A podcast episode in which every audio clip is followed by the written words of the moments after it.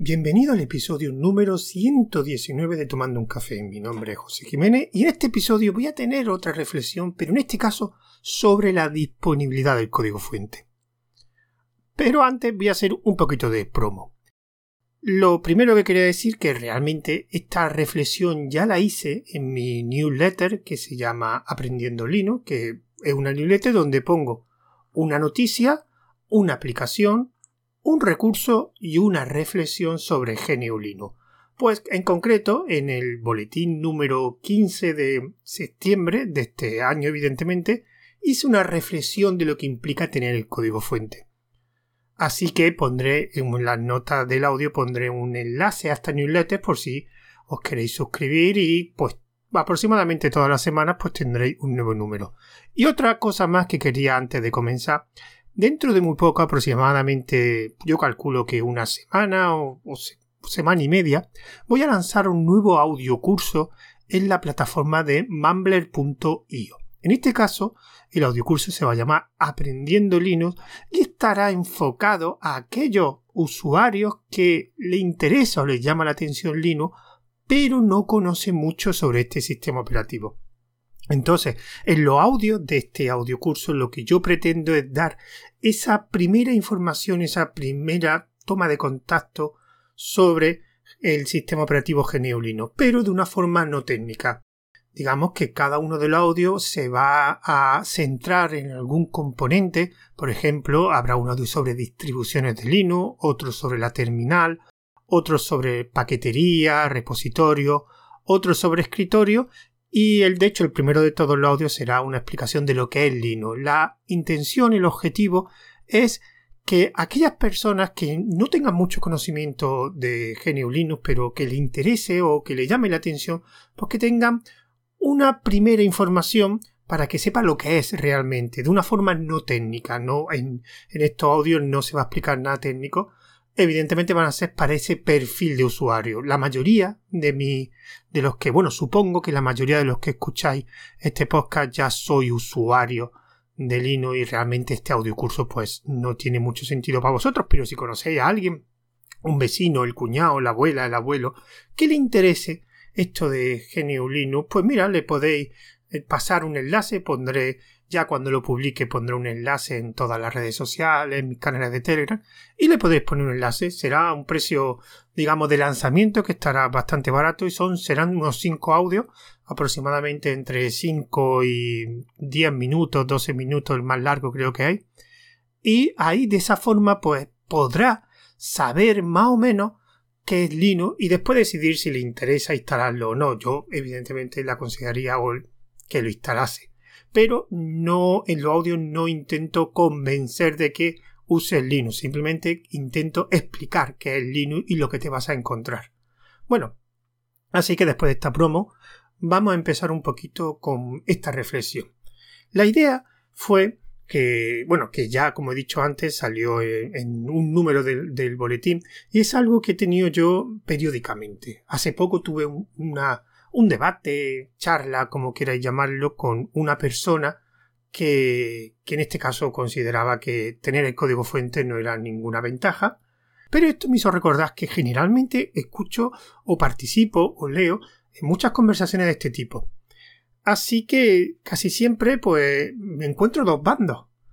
Y un bando es el que mm, básicamente infravalora lo que es tener el código fuente disponible, y otro bando sería el que sobrevalora tener el código fuente Linux.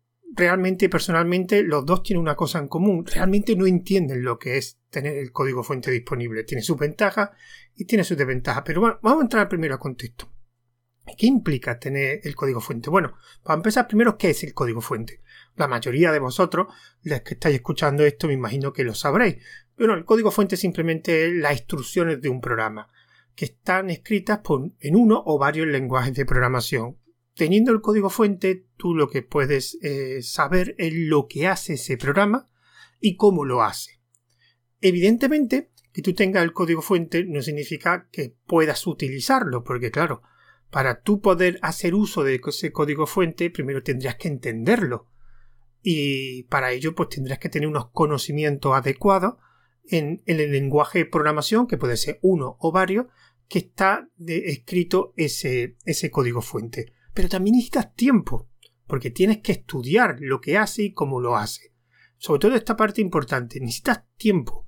Un código fuente puede ser de una decena, 10, 20 líneas, pero pueden ser millones de líneas de código. Por ejemplo, el kernel de Linux creo que son 20 o 30 millones de líneas de código. Contra más extensión, más tiempo y posiblemente más conocimiento porque sea más complejo. Eso es una cosa que hay que tener en cuenta. Una cosa es disponible el código fuente y otra cosa es que tú puedas usarlo.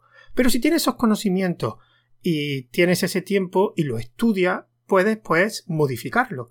Ese código fuente lo puedes adaptar a tu uso. Ese código fuente tú puedes hacer una variante de ese código fuente que es lo que se llama hacer un for, que en Linux es bastante habitual, simplemente es tener una variante de un código original con algunas modificaciones. Resumiendo, el código fuente lo puedes tener disponible, pero la gran mayoría del usuario, por conocimiento o por tiempo, no hacen uso de ese código fuente. Evidentemente hay otros que sí.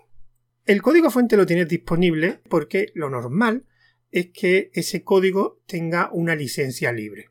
Hay muchos tipos de licencia libre, pero bueno, no voy a entrar en detalle las licencias libres porque no, no es motivo de este audio. Esas licencias libres tienen una serie de cláusulas, hay diferentes licencias, licencias libres, cada una pues tiene cláusulas diferentes, pero hay muchas cosas en común. Una de ellas es que estas licencias libres obligan a tener la disponibilidad del código fuente. ¿Vale? Aquí ya mm, mis conocimientos de licencia no sé si es que el código fuente esté disponible en algún sitio donde pueda acceder o que si tú lo pides te lo tengan que proporcionar obligadamente, eh, obligatoriamente. Perdón. Bueno, en contrapartida con tener disponible el código fuente tenemos lo que se llama bueno, esto se llama código abierto, suele llamarse también. Tenemos el código cerrado, que es el código que tú solo tienes el programa, digamos, el ejecutable para que tú lo puedas utilizar en tu ordenador, pero no puedes ver las instrucciones porque es un código cerrado. Por ejemplo, Windows tiene código cerrado. Nadie puede acceder al código fuente, o sea, ya la instrucción y saber cómo funciona y cómo hace Microsoft Windows eh, sus tareas en el ordenador. En cambio, Linux sí puedes tener disponible el código fuente y ver cómo funciona. Bueno, y aquí lo que he dicho al primero. Al principio te encuentras dos bandos. Uno que sobrevalora el código fuente o la disponibilidad del código fuente y otro que infravalora. A empezar, por ejemplo, los que... Bueno, la verdad es que los dos tienen muchas cosas en común. Bueno, ¿y qué implica tener el código fuente disponible?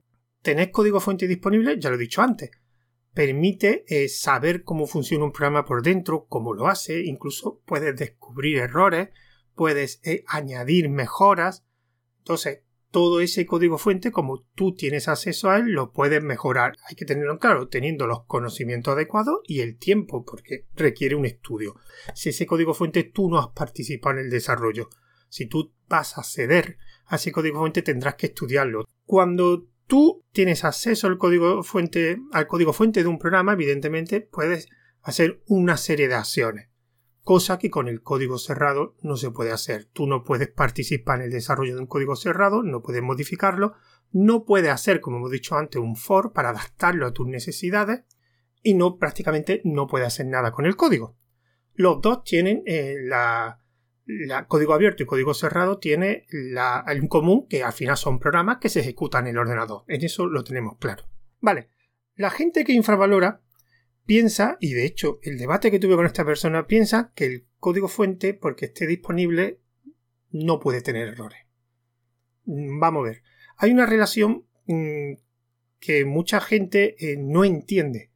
Tener el código fuente disponible no implica que ese código tenga una excelente calidad eso dependerá de otros factores, por ejemplo, la calidad de los desarrolladores, cómo el proceso de desarrollo, si es un proceso colaborativo, cómo se gestionan los códigos, si hay un, bueno, un sistema de control de versiones, cosas técnicas. Pero tener el código fuente disponible no implica nada más que tú puedes ver el código, puedes participar en ese código, pero, y eso también hay que tenerlo en cuenta, no significa que los errores mágicamente se arreglen por tener el código fuente. Para arreglar un error, Primero, tiene que haber una persona que lo haya detectado. Si el código fuente está disponible, podrá haber más acceso al código que un código cerrado que solo puede estar disponible para un grupo muy limitado de desarrolladores. En cambio, el código fuente, si está disponible, puede acceder cualquier persona. Ojo, repito, cualquier persona con los conocimientos adecuados y con el tiempo suficiente para estudiar.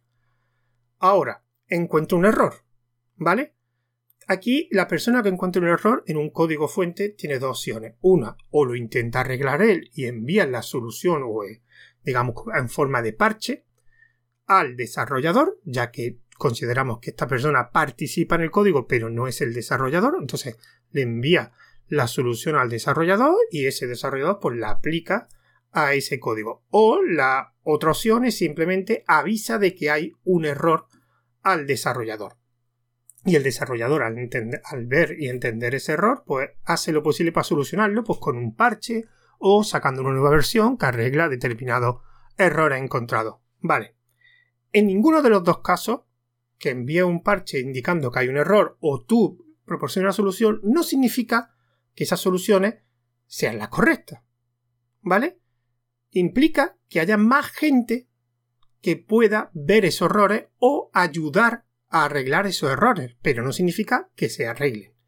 Esto es porque el debate surgió, porque este debate que he dicho surgió porque salió un artículo de un error que llevaba 20 años sin arreglar, o 20 años, 10 años, un montón de años sin arreglar, y que ahora habían sacado creo que era un parche. Claro, mira para qué, la persona esta dijo, mira para qué sirve el código fuente, porque llevan 20 años sin arreglar el error. Vale, es que el error es creer que el código fuente arregla mágicamente los errores, que esto es también del bando que los sobrevalora. No implica nada, simplemente tú puedes detectar un error, puede haber más gente que lo vea, pero a partir de ahí ni el error se debe, no está obligado a solucionar y tampoco incluso la solución que se aporte sea la mejor. Pero esto también pasa en el código cerrado. Lo único que pasa es que el ámbito de gente que puede detectar errores y arreglarlo son pues digamos, los desarrolladores de esa empresa que hace ese programa de código cerrado. Pero ellos también, o a lo mejor no detectan errores, y a lo mejor el error que detecte la solución no es la correcta. La única diferencia es la cantidad de gente que puedes tener un lado u otro. Puede haber programas de código cerrado que tengan muchísimos más desarrolladores que una alternativa a código abierto que a lo mejor sean tres o cuatro. De hecho, es bastante habitual sean equipos de desarrollo realmente pequeños. Y digamos, participar en un código es muy complejo. Requiere tiempo y conocimiento. Entonces, aquí lo que quería más o menos llegar a la primera conclusión. Tener el código fuente no obliga a nada, pero da opción a hacer más cosas. Y aquí lo que quería es meter la palabra, una palabra que todo el usuario de GNU Linux la escuchará muchísimas veces, que es la libertad. GNU y el código fuente te proporciona una libertad, no una obligación. Y esa libertad implica a que puede hacer una serie de cosas, pero no está obligado a hacerla. Y esa es la palabra que siempre se olvida cuando hablamos de muchas cosas del código fuente o de generalmente de GNU. La libertad no es una obligación, es una serie de opciones que te permite. ¿Qué te permite la libertad que te proporciona el código fuente? Ya lo he dicho antes, modificar el código, estudiarlo, aprender, personalizarlo, eh, detectar errores e informar de fallos, incluso proporcionar tú mismo la solución a esos fallos. Todo eso, en un código cerrado, la libertad está muchísimo restringida. De hecho, básicamente tiene casi la única libertad que tiene es a usarlo o no usarlo. ¿Vale? Incluso usándolo tienes que hacer una serie de condiciones. Por eso, muchas veces por un lado, los que infravaloran eh, el código fuente que esté disponible, es como en este caso, se quejan de que el código fuente, el tener código fuente implica también tener errores. Claro, evidentemente, mm, tener el código fuente simplemente indica que haya más gente que pueda solucionar o detectar, no que lo detecte ni que lo solucione. Y por otro lado, la gente que, que sobrevalora el código fuente piensa que porque sea el código fuente esté disponible, las aplicaciones serán con una calidad excelente. No. los software libres, como yo he dicho algo, siempre el software libre, hay mucho software libre de mucha calidad porque hay desarrolladores de mucha calidad que creen en el software libre, lo apoyan y hacen y lo desarrollan. Tener el código fuente disponible no limita ni da más desventajas que no tenerlo. Me explico, me explico. Cuando tú tienes el código fuente disponible puedes hacer exactamente lo mismo que con el código cerrado.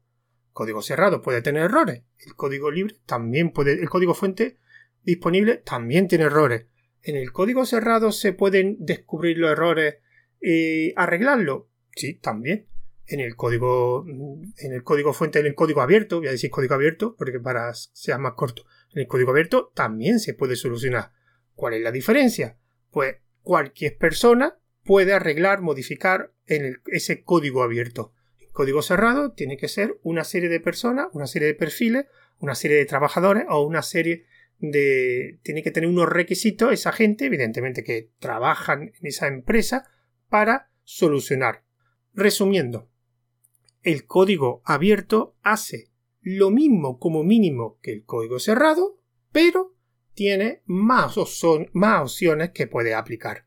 Y es una cosa que, por ejemplo, la gente que infravalora el código fuente disponible no entiende. Es lo mismo.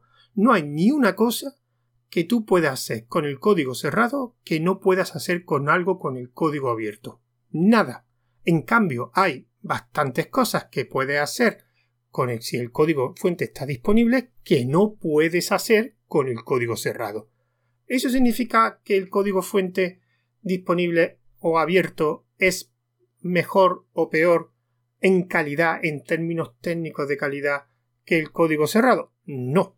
Es otra cosa que los que sobrevaloran el, la calidad del código, como he dicho al principio, es proporcional a, digamos, el desarrollo de ese código, ya sea por la calidad de sus desarrolladores, que sean mejores o peores, por el proceso de desarrollo, la organización, cómo se desarrolla, la organización interna.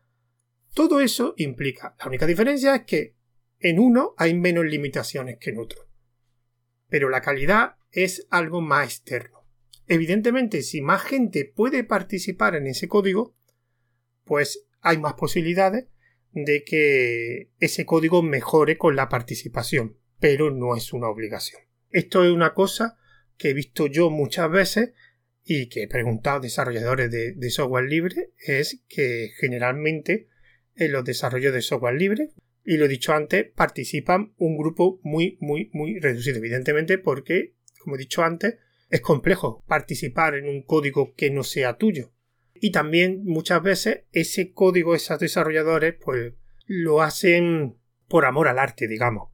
Lo hacen por generosidad, hacen un programa, pero no tienen después ni no cobran por ello, no tienen una nómina, no tienen eh, muchas veces lo hacen en su tiempo libre o lo hacen por gusto pero sin tener un rendimiento económico.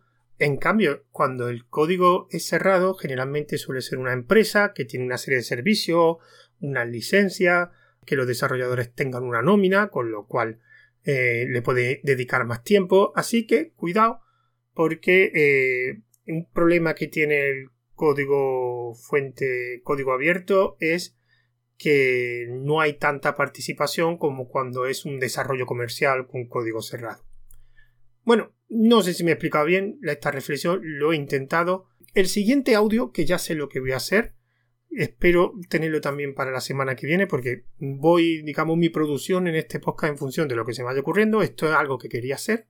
Y el siguiente va a ser sobre aplicaciones. Una serie de aplicaciones que he conocido que me gustaría, pues, digamos, comentarlas con vosotros. De hecho, una de ellas es en mi aplicación de calendario, que ya conté en otro audio mm, de hace un tiempo, que llevo tiempo buscando una aplicación de calendario que me funcione en todos los ordenadores para dejar digamos, Thunderbird, el calendario de Thunderbird que es lo que utilizaba y ya la he encontrado y casi seguro que con esa me voy a quedar. Con esa y con algunas aplicaciones de inteligencia artificial que he estado probando y utilizando y son bastante curiosas.